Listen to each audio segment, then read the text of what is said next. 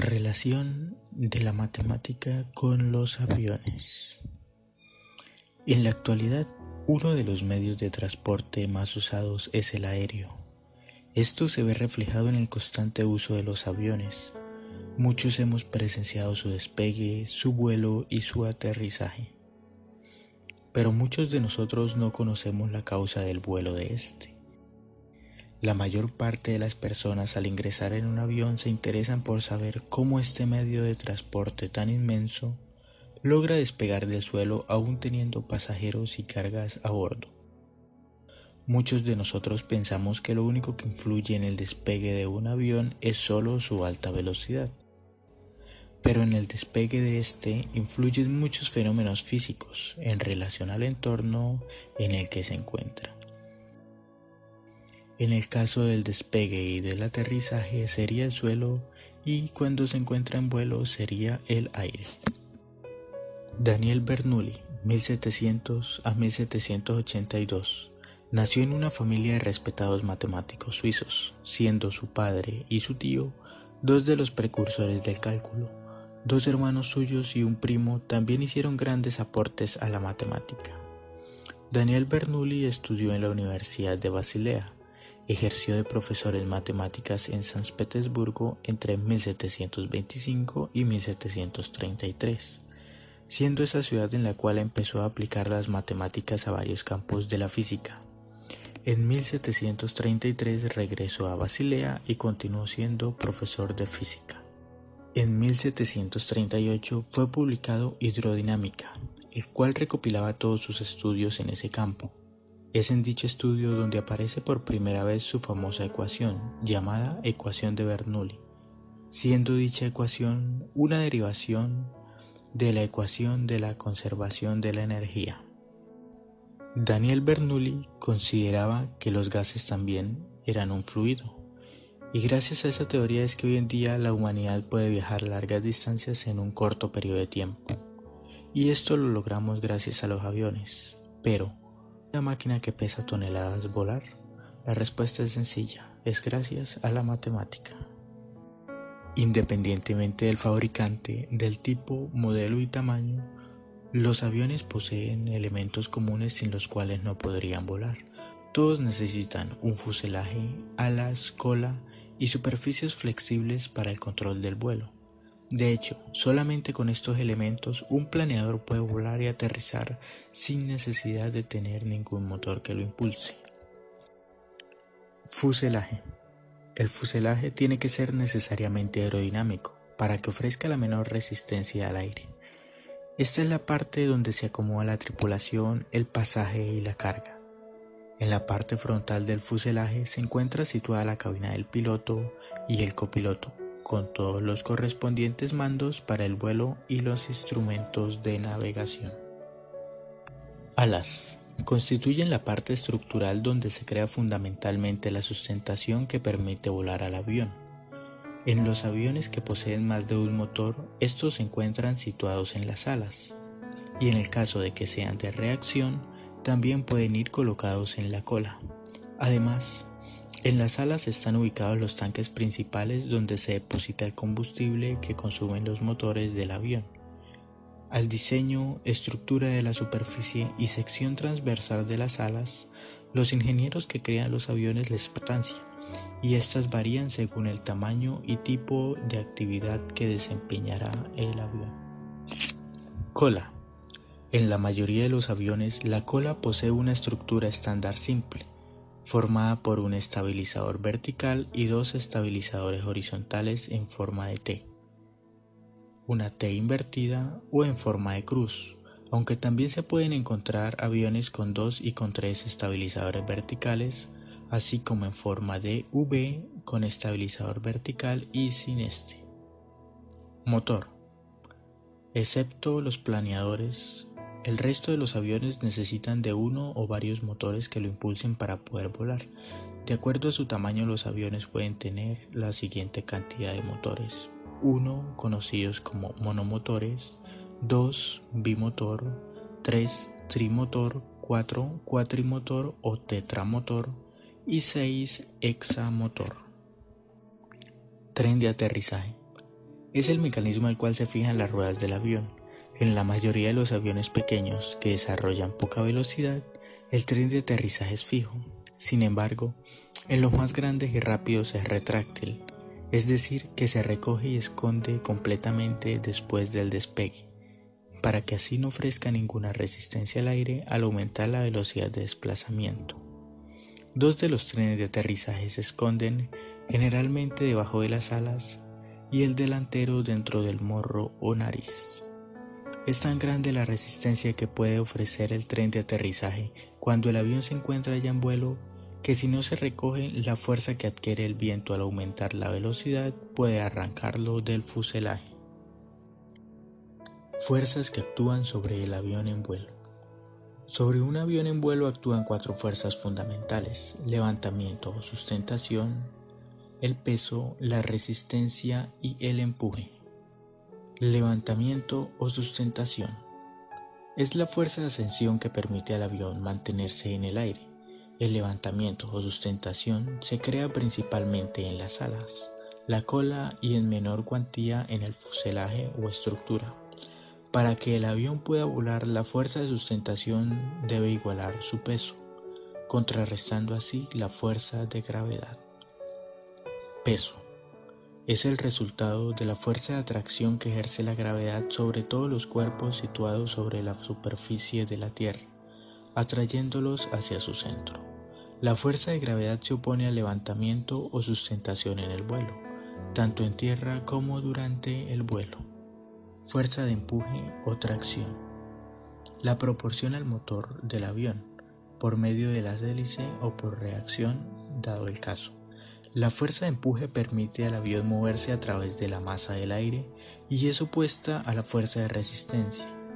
Para que el avión pueda mantenerse en vuelo, la fuerza de empuje debe igualar a la fuerza de resistencia que se opone a su movimiento. Resistencia. La resistencia es la fuerza que se opone al movimiento de los objetos sumergidos en un fluido. Desde el punto de vista físico, tanto el agua como los gases se consideran fluidos, de manera que el aire, al ser un gas, se considera también un fluido. La resistencia aerodinámica que se opone al desplazamiento de los objetos cuando se desplazan a través de los fluidos la produce la fricción y depende en mayor o menor grado de la forma y rugosidad que posea la superficie del objeto, así como la densidad que posea el propio fluido. ¿Cómo se crea la sustentación? La sustentación que mantiene al avión en el aire solo se puede crear en presencia de un fluido, es decir, de la masa del aire que existe dentro de la atmósfera terrestre. Ni la sustentación ni la resistencia se producen en el vacío.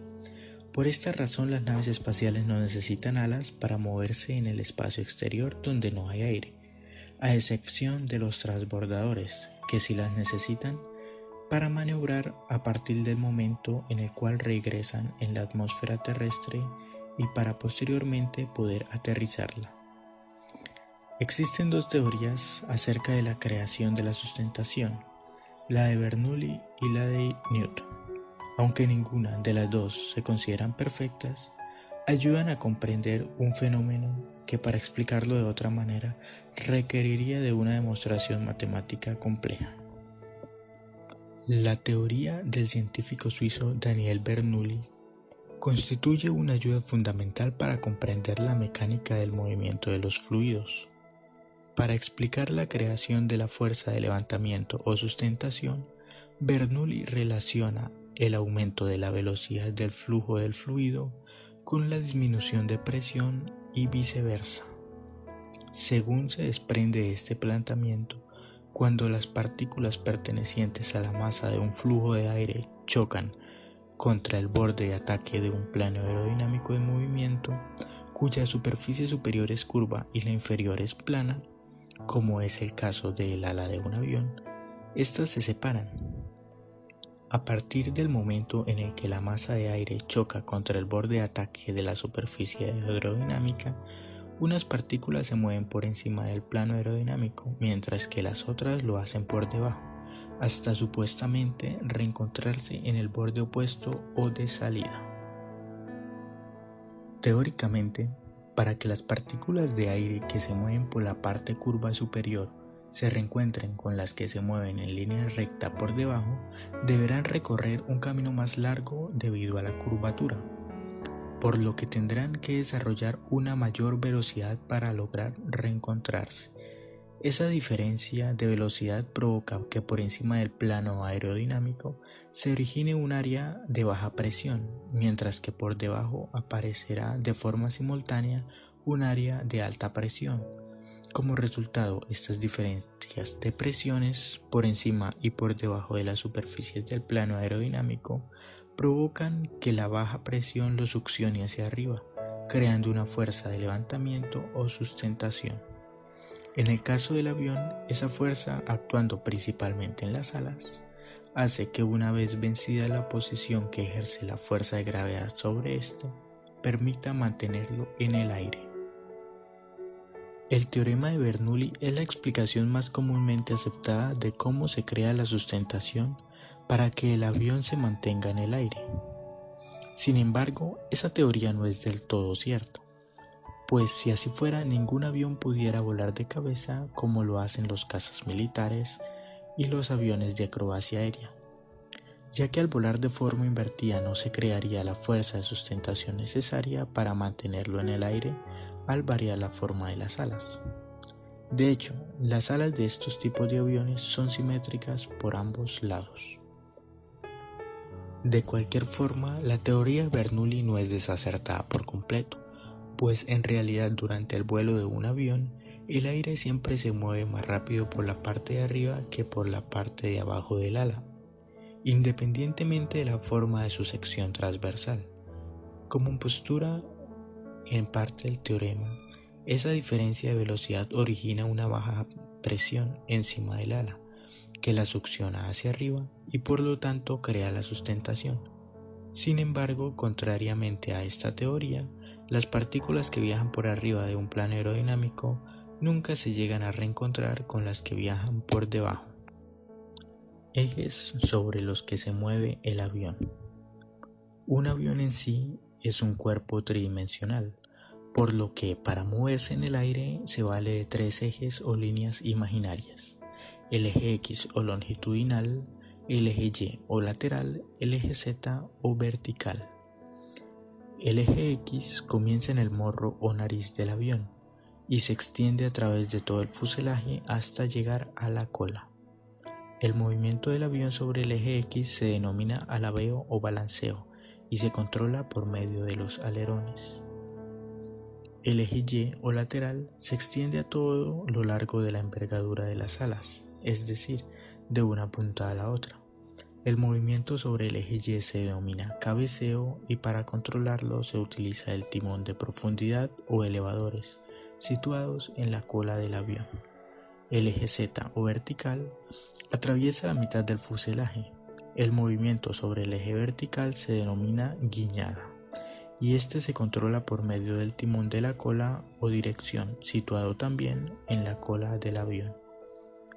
Los tres ejes de simetría se intersectan en un punto denominado centro de gravedad, que constituye un verdadero pivote para cualquier momento que comandado o no pueda afectar el avión.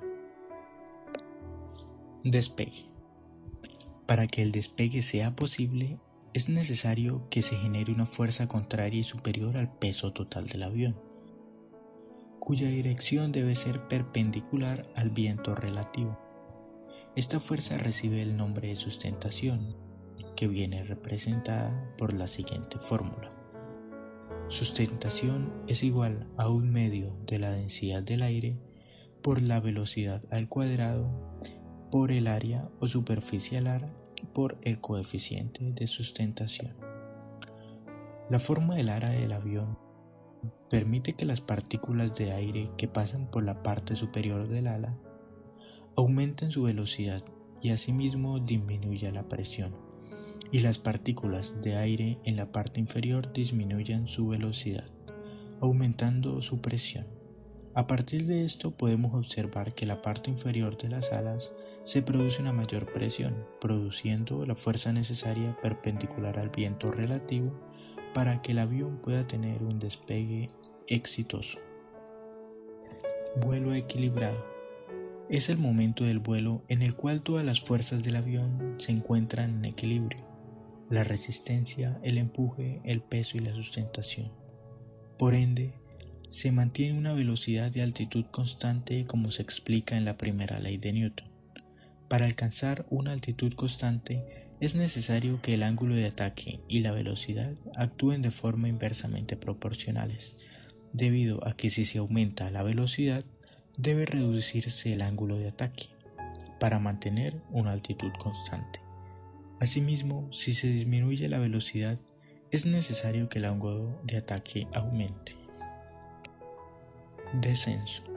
Es el momento contrario al ascenso, en el cual el avión no gana altitud, sino que presenta una pérdida de esta, ya sea por distintos factores, como lo es con o sin ayuda del motor. Como se mencionó anteriormente, hay descensos sin ayuda del motor, llamados potencia mínima, y con ayuda de este, llamados con potencia. El descenso asistido es aquel en el que se presencia una ayuda por parte del motor para descender, por lo que este es más preciso y exacto, lo cual puede tener un mayor control sobre el avión. Así que este es el descenso que utilizan los aviones comerciales para una mayor comodidad y seguridad durante la realización de este. Mientras que el descenso en planeo es aquel que el motor se queda en potencia mínima, provocando que se requiera un mayor control de la trayectoria de vuelo. Debido a que este aterrizaje tiende a ser más complicado e inseguro, no es tan utilizado como el anterior. Aterrizaje. Es el momento en el cual el avión entra en contacto con el suelo, el momento en el que se finaliza el ciclo del vuelo de un avión. Esta maniobra, por ser la última, no es la más sencilla. Al contrario, se tienen que hacer los movimientos adecuados para garantizar un aterrizaje seguro. Para empezar, el avión debe ajustar su velocidad de vuelo y su ángulo de ataque con respecto a la distancia del punto de aterrizaje y la altura a la cual va a comenzar el descenso. Con esto, lo que se quiere lograr es disminuir la fuerza de sustentación de manera controlada. Cuando el avión desciende con normalidad, se entiende que su potencia disminuye para disminuir su velocidad.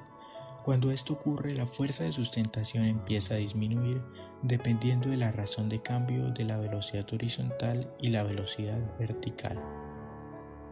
Si se quiere mantener un control más estricto del aterrizaje, se opta por alternar su ángulo de ataque hasta entrar en la mejor tasa de descenso. También recordar que el avión debe tocar el suelo en un punto determinado de la pista lo más preferible es que sea en el primer tercio de esta. Esto se determina de acuerdo a la altura donde se inicia el aterrizaje, la velocidad y el ángulo de ataque con los que se vaya a tocar del suelo. Estas dos últimas son dependientes de la primera. Gracias a la matemática, la humanidad ha logrado ser lo que es en estos tiempos. En todos los aspectos de la vida nos encontramos a la matemática, sin importar cuán sencilla sea la función. Esta siempre está ahí para ayudarnos en nuestro día a día, ya sea en tareas tan sencillas como lo puede ser ayudándonos en nuestros deberes cotidianos o en tareas más complejas como lo son mantener aviones en los cielos. Entonces ya sabes, la próxima vez que veas un avión surcando los cielos, sabrás que la humanidad logró volar gracias a la matemática.